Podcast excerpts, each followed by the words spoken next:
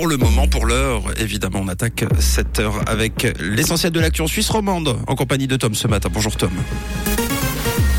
Bonjour Mathieu, bonjour à tous. Au sommaire de l'actualité, le Conseil fédéral désavoué par le national suite au sauvetage de Crédit Suisse. L'hôtel Royal Savoie serait secrètement mis en vente et une journée qui s'annonce sous la pluie pour aujourd'hui.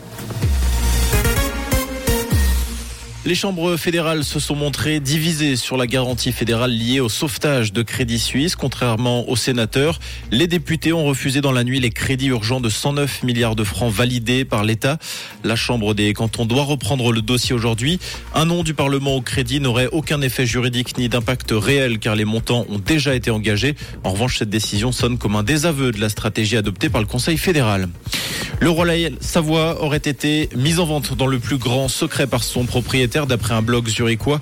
Ce dernier serait actionnaire à 7% de Crédit Suisse et aurait beaucoup perdu après l'effondrement des titres boursiers de la banque et de sa reprise par UBS. En quête de liquidité, la filiale hôtelière de Qatar Hospitality Switzerland pourrait également chercher à se séparer de deux palaces à Berne et à Lucerne. Pour l'heure, aucune vente n'a été rendue publique, mais les propriétaires pourraient exiger 300 millions de francs du Royal Savoie. Une troisième compagnie va proposer des vols quotidiens entre Genève et New York. Cette connexion a été lancée hier par la compagnie américaine Delta Airlines. Cette ligne sera assurée 7 jours sur 7 jusqu'à la mi-octobre. Elle vient compléter les vols proposés par les compagnies suisses et United. Le porte-parole de Genève Aéroport qui a par ailleurs déclaré qu'à terme, le but était de proposer des vols vers d'autres villes des États-Unis et d'Amérique du Sud.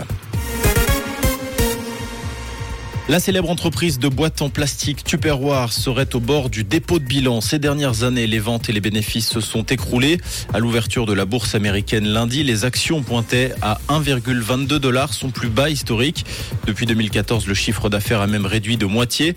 Si la marque s'est enracinée dans la langue française pour désigner cette boîte en plastique, elle est aujourd'hui largement concurrencée par des contenants plus modernes. Au Canada, une cyberattaque est survenue en pleine visite diplomatique du Premier ministre ukrainien hier matin. L'attaque a paralysé pendant quelques heures le site du chef de l'État et du Sénat. Plus tard dans la journée, des pirates pro-russes du groupe No ont revendiqué la cyberattaque sur Telegram. Durant cette rencontre, les premiers ministres ukrainiens et canadiens concluaient notamment de nouvelles livraisons d'armes et des munitions canadiennes à l'Ukraine. En football, pluie de buts hier lors des quarts de finale aller de Ligue des Champions. Manchester City a dominé le Bayern de Munich 3-0 à l'Etihad Stadium.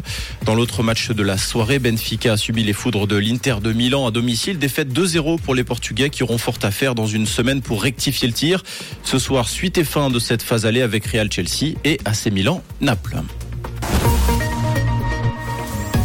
Et pour ce matin, du vent, des nuages et de très légers rayons de soleil, c'est ce que nous annonce Météo Suisse. Alors actuellement, on a 6 degrés à Bevé et à Cortaillot et 9 degrés place de la Riponne à Lausanne et à Écublon, avec une dégradation pluvieuse active hein, dès la mi-journée et puis même quelques rafales de vent au programme.